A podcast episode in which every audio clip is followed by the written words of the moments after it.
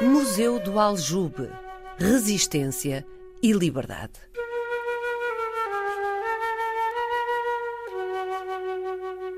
É um museu recente em Lisboa e inédito no país. Pela prisão do Aljube, edifício de raízes milenares ao lado da Sé, passaram milhares e milhares de presos políticos. No século XX, a prisão do Aljube funcionou entre 1928 e 1965, servindo primeiro a ditadura militar e depois a ditadura do Estado Novo. Ao longo de quatro andares, uma impressionante coleção de fotografias, documentos, jornais, objetos, filmes testemunha esse período da vida deste edifício e de grande parte da história da repressão política em Portugal durante o século XX uma visita obrigatória, porque sem memória o passado tende a repetir-se e porque recordar os que se bateram pela liberdade de que todos gozamos é um imperativo ético. O cientista político António Costa Pinto começa esta visita guiada no Museu do Aljube pelo terraço do edifício. Uma deslumbrante panorâmica do Rio Tejo e da zona ribeirinha da cidade oferece-se ao visitante. É muito incómodo pensar que neste lugar magnífico se provocou tanto sofrimento a tanta, tanta gente. É verdade, este edifício, infelizmente, tem centenas de anos como prisão, prisão religiosa, prisão de mulheres no século XIX, prisão de delito comum, mas entre 1928 e 1965 foi uma prisão política central, quer da ditadura militar, quer do Estado Novo eh, de Salazar, até ser desativado, como eu disse, em 1965. Mas daqui também houve muitos que conseguiram escapar, fugir. Exatamente. Desta, como de outras cadeias da ditadura militar e do Estado Novo, eh, elas das prisões conheceram, eh, e este Aljube conheceu, fugas muito conhecidas Emílio Guerreiro, por exemplo, republicano, fundador do PSD, daqui fugiu em 1932.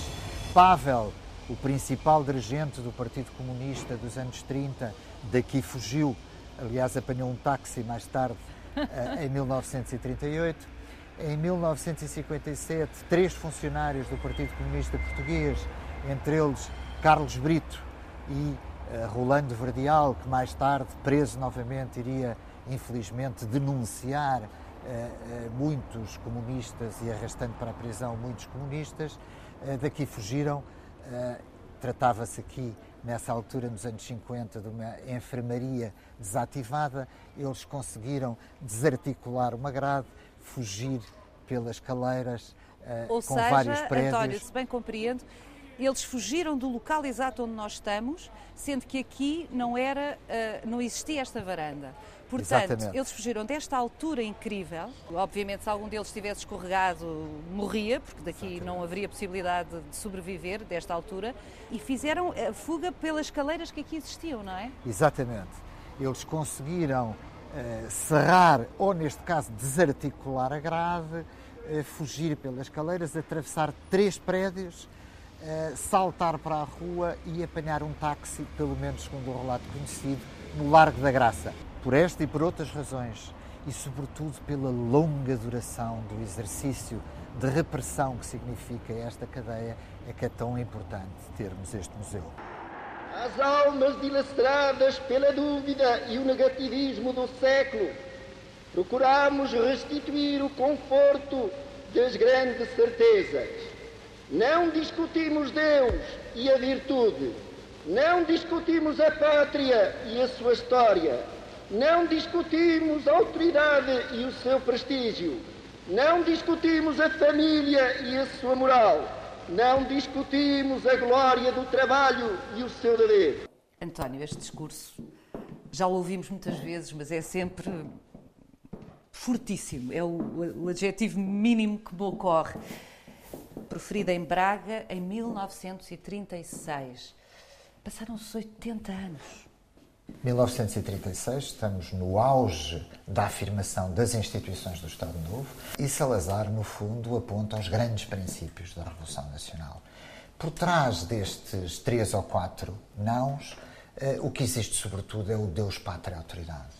É um regime político que criou um partido único, a União Nacional, para organizar os portugueses para os valores da Revolução Nacional. É um regime político que já forçou a dissolução dos sindicatos, criando um ideal tipo de sociedade orgânica, onde patrões e operários se devem unir pela grandeza da pátria, e é evidentemente um regime político que, apesar de tudo, apesar da grande influência do fascismo italiano. Italiano, exatamente. Eh, que eh, cria, por exemplo, um secretariado de propaganda nacional que é diretamente inspirado neste eh, tipo de regimes, é evidentemente um regime político que confia mais nas elites do que na grande mobilização de massas, apesar de algumas fotografias que provavelmente veremos. António, a desconfiança eh, de Salazar e do seu regime para com as massas teve desde logo uma tradução na organização do Estado, porque é em 1933, aliás, na sequência da nova Constituição, que é criada a primeira polícia política, PVDE,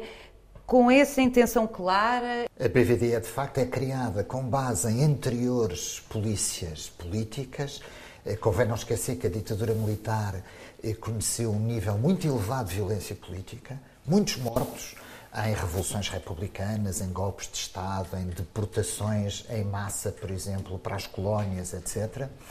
Mas eh, com a PVDE existe uma polícia política centralizada, com funções próprias, sob direção, aliás, e continuará a ter praticamente até ao final do regime, por acaso, de militares mas a, PVDE significa a organização de um sistema repressivo que vai contar com informações, que vai contar com uma grande autonomia, que vai progressivamente depender do presidente do Conselho, diretamente de Oliveira, de Oliveira Salazar, eh, e que evidentemente vai ter treino, nomeadamente até eh, de polícias do fascismo italiano, mais tarde, a seguir à Segunda Guerra Mundial, enfim, até de polícias de regimes democráticos, mas a PVDE significa, evidentemente, um salto qualitativo eh, de um regime político que passa a ter uma polícia política Assumidamente, assumidamente, assumidamente. É essa a grande diferença, António, entre a ditadura do Estado Novo e a ditadura eh, que vai de 26 a 32, 33, a ditadura militar em Portugal? Saída da Primeira República? É essa a grande diferença, ou seja, eh, durante a ditadura militar nós temos muitos presos ad hoc, eh, muitos deportados para as ilhas, para as colónias, temos ainda um modelo repressivo muito ad hoc, a partir da PVDE, nós vamos ter uma polícia política ao serviço do regime e das suas instituições. Ao longo dos anos 30, a PVDE encontra-se diretamente associada a tribunais políticos, que continuam a ser tribunais militares. Só a seguir à Segunda Guerra Mundial é que os chamados eh, tribunais militares eh, são substituídos pelos tribunais plenários, ou seja, dirigidos neste caso por juízes civis e não propriamente fazendo parte da instituição militar, eh, mas eh, a PVDE vai ser, ao longo do regime, a partir de 1945, com o nome de PID, Polícia, Informação e Defesa do Estado, e de Marcelo Caetano, de Direção-Geral de Segurança, mas com uma enorme continuidade, esta eh, Polícia Política vai desempenhar a função mais importante de repressão, de informação, de prevenção política, quer em Portugal, quer a partir eh, dos anos 50 e 60, nas colónias onde se desenvolve espantosamente. Brandos costumes. A expressão está inscrita na parede e a ironia é amarga. Na mesma parede, duas fotografias gigantes estarrecem qualquer visitante. Nas duas fotografias, o mesmo rosto. Uma delas é um retrato tipo da detenção. A outra apresenta-nos o mesmo homem, morto, definhado, como se fosse uma vítima de um campo de concentração nazi. A palavra a António Costa Pinto. Estamos a falar, obviamente, de, de Militão Ribeiro, um membro do secretariado do Partido Comunista, um típico comunista dos anos 30, que aliás adere ao Partido Comunista do Brasil enquanto imigrante económico e mais tarde vem para Portugal, que é preso com Álvaro Cunhal em 1949 Ele já tinha passado pelo campo de concentração do Tarrafal em Cabo Verde com uma saúde muito debilitada e, eh, na sequência de múltiplas torturas, num certo sentido, a PID deixa-o morrer. Uhum. Uh, justamente. Bem, parece caso, uma figura de um campo de concentração. É, é, inacreditável o estado. Neste caso, não no Aljube, mas na penitenciária de, de, de Lisboa. Vale a pena salientar, no entanto, que as execuções sumárias, a morte uh, fora do universo colonial, é relativamente raro enquanto estratégia da polícia política portuguesa.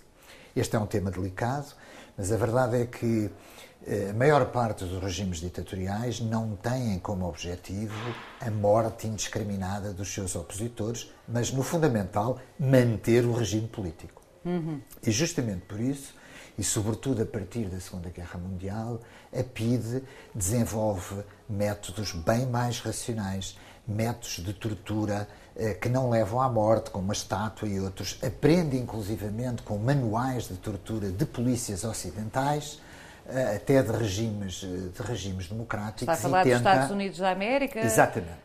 E tenta evitar justamente essa essas mortes sumárias. A pressão internacional é muito mais forte, o escrutínio da comunidade internacional é muito maior e a PID evita.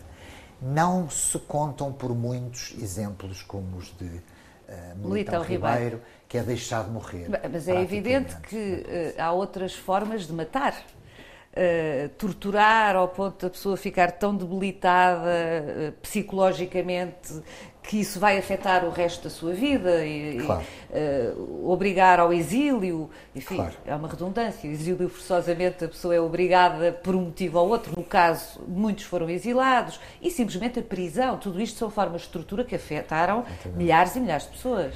Um grande sociólogo português já falecido, Hermínio Martins, que foi também um exilado do Estado Novo, caracterizou de uma forma uh, excelente uh, o modelo português da repressão do Estado Novo, uh, de, dizendo ele que este modelo procurava um ótimo de terror, ou seja, o terror pela censura, o terror pelo controle, o terror uh, pela censura e controle da atividade profissional, o medo, a tortura no caso dos militantes antiditatoriais. Ou seja, num certo sentido, a PIDE foi das mais racionais eh, polícias políticas do regime ditatorial de direita, eh, evitando, por exemplo, as grandes execuções em massas que outras ditaduras conheceram, como as ditaduras latino-americanas nos anos 60 e ou 70. Ou mesmo Franco aqui ao lado. Ou mesmo Franco aqui ao lado, que executou sistematicamente centenas e centenas de republicanos e de militantes antifranquistas durante a sua longa duração. A longa duração aqui uh, é muito significativa a seguir, em 1945, a, a, a PID, a Polícia Política, vai refinando os seus métodos, evitando a brutalidade inicial dos anos 30. A racionalidade da repressão do Estado Novo matou menos que a ditadura de Franco, mas infectou a sociedade portuguesa de desconfiança, de pavor, o que paralisou durante décadas o país.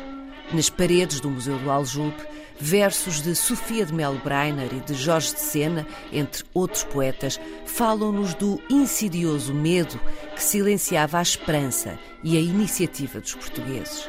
António Costa Pinto conduz-nos agora para junto de quatro celas que a museografia do Museu do Aljube conservou como testemunho dos curros ou gavetas, como se chamavam, em que eram encerrados os presos políticos. Dois passos perfazem a largura destes obscuros buracos, que não têm mais de 3 metros de comprimento. É difícil saber quantos passaram por estes curros, uh, pelo menos durante a longa duração da ditadura militar e do, e do, e do Estado Novo, uh, mas seguramente 10, 12 mil eh, presos políticos aqui estiveram entre um dia ou dois, ou dois, três, quatro, cinco meses. Eh, estes curros, e aliás a prisão do Aljube, sobretudo a partir de 1945, eh, é, sob o ponto de vista repressivo, um anacronismo.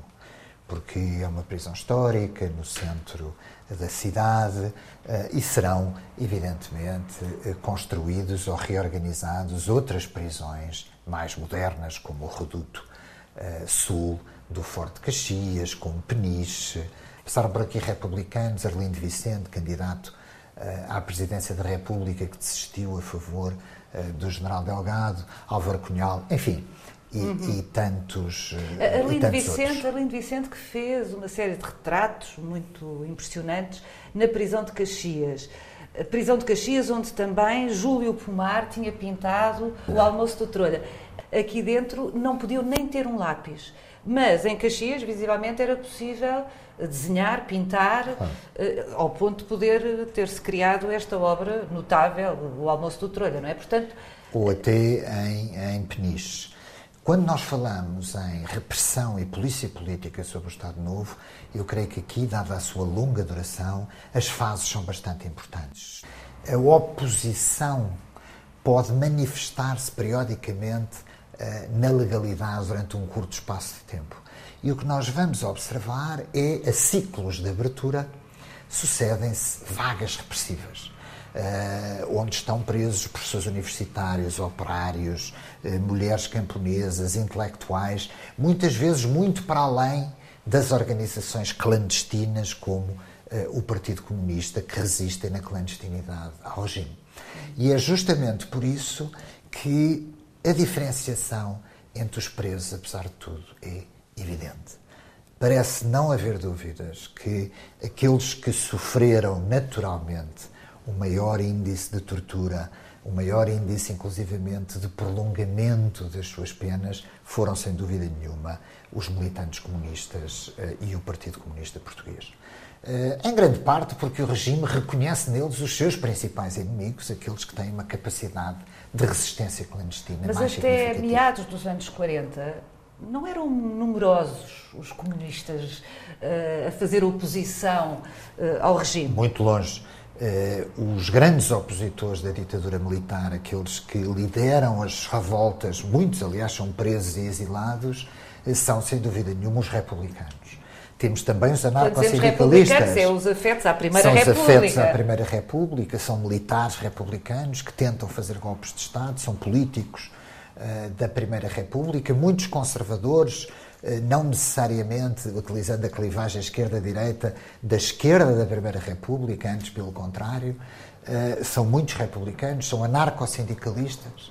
O campo de concentração do Tarrafal eh, vai ser aberto fundamentalmente para os militantes operários anarcossindicalistas e também comunistas, será encerrado nos anos 50 este campo de concentração para ser reaberto, mas para presos associados à luta Uh, Independentista. Contra, exatamente, contra o colonialismo português, a partir dos anos 60, e a seguir os comunistas. Mas repare-se, na longa duração do regime, a variação ideológica dos presos será grande. Vamos ter católicos progressistas, vamos ter uh, militantes estudantis uh, nos anos 60, na crise de 62, na crise de 69, ou seja, uma grande diversidade ideológica. Os funcionários da polícia política, eh, basicamente até aos anos 60, eh, não tinham uma grande politização nem uma grande formação. Eh, tinham um escol de dirigentes já com bastante eficácia e boa formação, mas o agente da polícia política tinha origens sociais modestas, ia para a PIDE como ia para outros corpos policiais e tinha, evidentemente, por vezes, uma diferença para com os membros da elite que não tinha para aqueles que provinham de uma aldeia alentejana ou dos arredores de Lisboa, numa área da Que eram os seus industrial. pares sociais e Exatamente. com quem eram mais duros. Exatamente.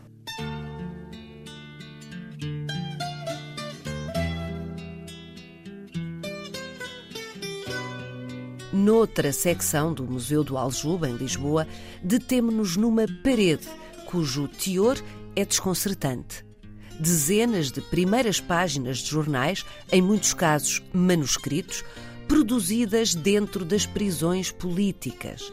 Como era isto possível? António Costa Pinto explica. A maior parte destes jornais são, no fundamental, dos anos 30. eh, numa altura em que, apesar de tudo, o sistema prisional ainda tinha funcionários autónomos da polícia política, o controle não era tão apertado como foi progressivamente sendo o caso, eh, e estamos aqui a falar eh, de órgãos revolucionários de formação política que eram feitos efetivamente no interior das, das cadeias. Mas também, e essa era a questão mais importante, creio eu, era a passagem muitas vezes de informação e de contacto entre a cadeia e as organizações de apoio justamente a estes presos políticos. À medida uh, que a polícia política vai aperfeiçoando o controle sobre os presos políticos, este tipo, digamos, de imprensa clandestina no interior das cadeias vai diminuindo. Mas a imprensa clandestina cá fora? A imprensa clandestina, no seu todo, cumpre eh, diversas funções.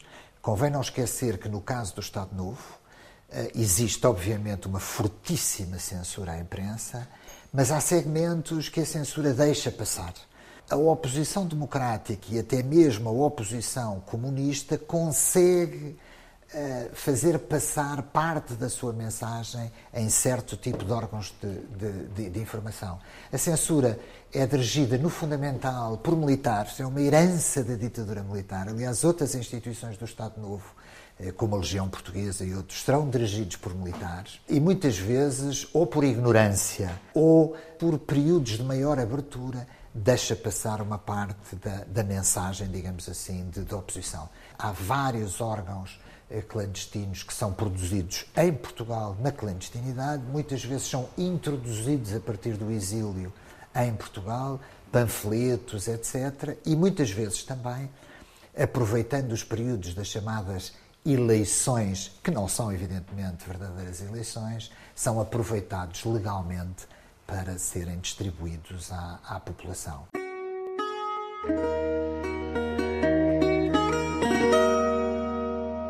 Se a censura, as escutas, a interseção postal eram instrumentos fundamentais para a vigilância a que o Estado Novo se dava permanentemente, os informadores foram, durante décadas, a grande ossatura do controlo que o regime fazia das populações.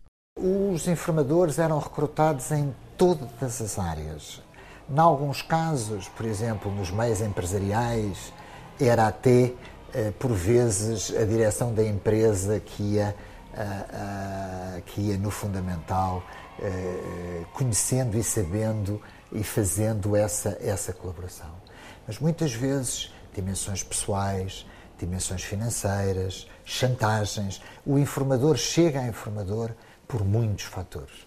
E há uh, episódios históricos na memória da oposição uh, ao Estado Novo eh, que remetem justamente para essa figura. Por exemplo, nunca se conseguiu saber quem era o informador que estava a minutos, a segundos de Humberto Delgado durante a sua candidatura à presidência da República. Sabemos uh, que informadores, por exemplo, levaram até uh, ao assassinato do general Humberto Delgado. Foi, aliás, a seguir à transição, a seguir ao 25 de Abril, eh, foi talvez a única dimensão que a PID tentou imediatamente no próprio dia 25 de Abril queimar, fazer desaparecer a informação sobre estes eh, informadores. António, e os polícias? Como é que eram os polícias políticos? Como é que eram recrutados? Já vimos que, que não eram pessoas muito diferenciadas, mas... Polícia política, a PVDE e depois a PID, eh, vai recrutando no fundamental de outras polícias, eh, vai tendo um modo de recrutamento que diferia bastante a sua elite e os seus funcionários. Progressivamente, a polícia política vai formando os seus próprios quadros, vai tendo inclusivamente até uma escola, uma escola de formação de elementos da própria polícia política. Portanto, é um processo relativamente lento os polícias dos anos 30 eh, já têm pouco a ver eh, com uma polícia mais sofisticada dos anos e mais 60, politizada, com um corpo de inspectores com maior formação, com maior capacidade, inclusivamente, de absorção dos modelos internacionais de funcionamento das polícias de informação e, portanto, é uma instituição que vai ficando progressivamente mais sofisticada.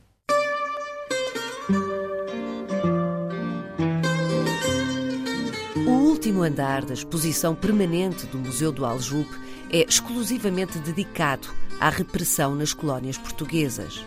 Uma vez mais, as fotografias, os documentos impressionam. António Costa Pinto faz a revisão desta história. Em 1927, no norte de Angola, existiam cerca de 5 mil oficialmente considerados presos sociais. Eh, no início da ditadura militar, os presos eh, nas colónias eram presos considerados presos sociais porque muitas vezes os seus delitos não eram de oposição à ditadura, eh, mas eram presos muito associados, por exemplo, à recusa do trabalho forçado, a manifestações de resistência tradicional da sociedade africana ao colonizador e à elite e à elite colonial. Porque, de facto, a polícia política, ao longo dos anos 30 e dos anos 40, nas colónias, pensa sobretudo nos deportados, no controle dos deportados políticos, eh, na elite eh, de origem metropolitana, como se dizia nessa altura, eh, mas que estava nas listas da oposição democrática, que apoiou, por exemplo, o general Humberto Delgado.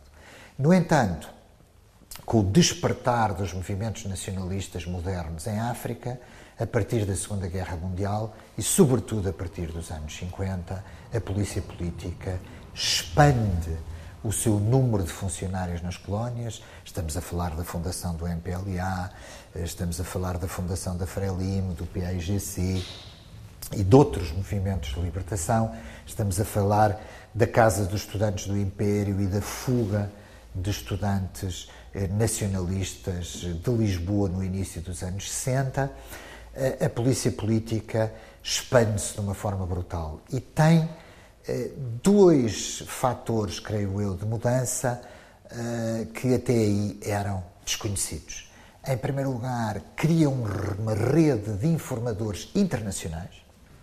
Muitos estão em Paris, eh, muitos estão na Alemanha, muitos estão na Holanda, muitos estão no Zaire, noutros países africanos que abrigam movimentos de libertação, contam com uma rede de informadores bastante significativa e chegam a fazer ações que, pelo menos, lhes são atribuídas, uh, como algumas execuções, alguns assassinatos, uh, nomeadamente parará sempre a questão de Mondlane, porque sabemos hoje que a operação contra o PIGC e contra a Amilcar Cabral foi uma operação fundamentalmente das, das Forças Armadas. A última sala do Museu do Aljube, no coração histórico de Lisboa, é forrada com cravos vermelhos, uma instalação de cor e alegria num museu denso, naturalmente sombrio.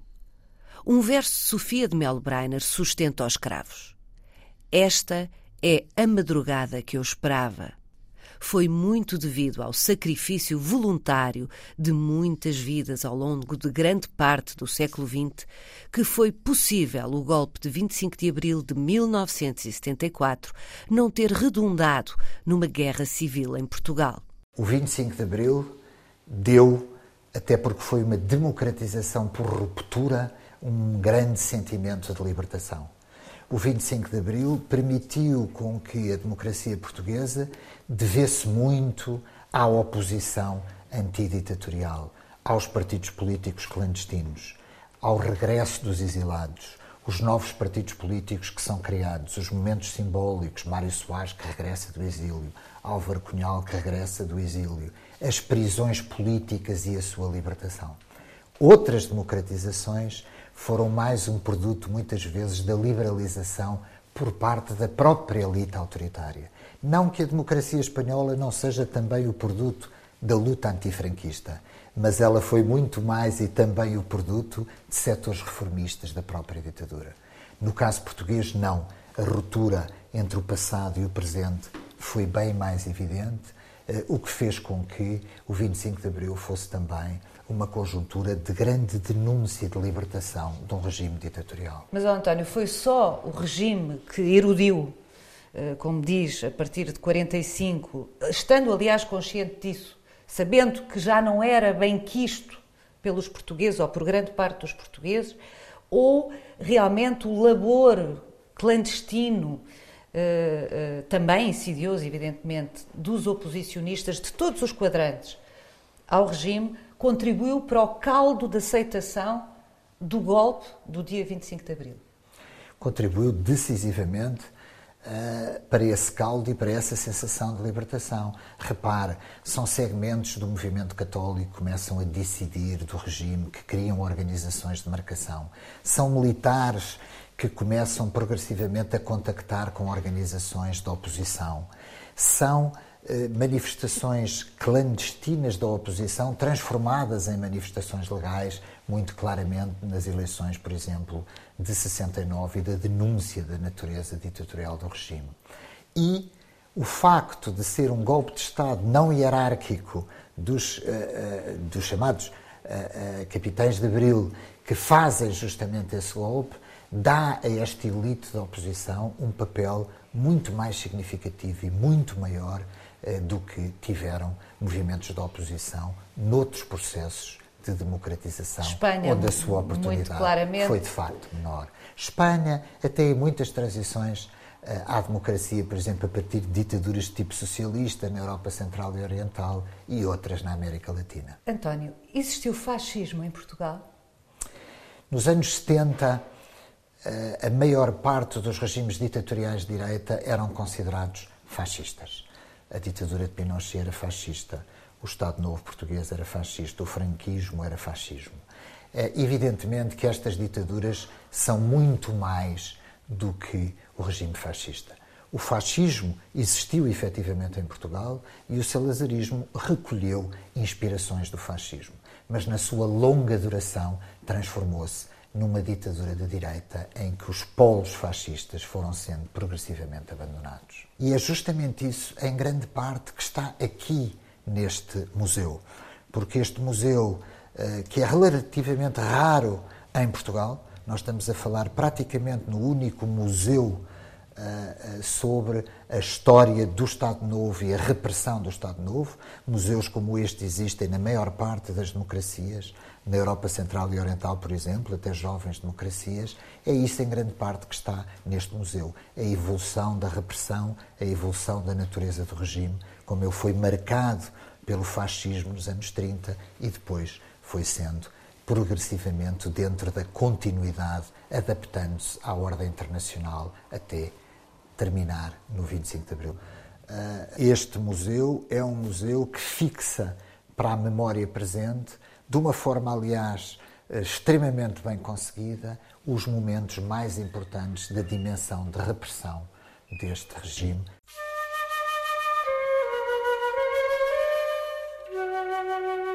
O Museu do Aljube, Resistência e Liberdade, ao lado da sede de Lisboa, é um destino obrigatório para todos quantos amam a liberdade.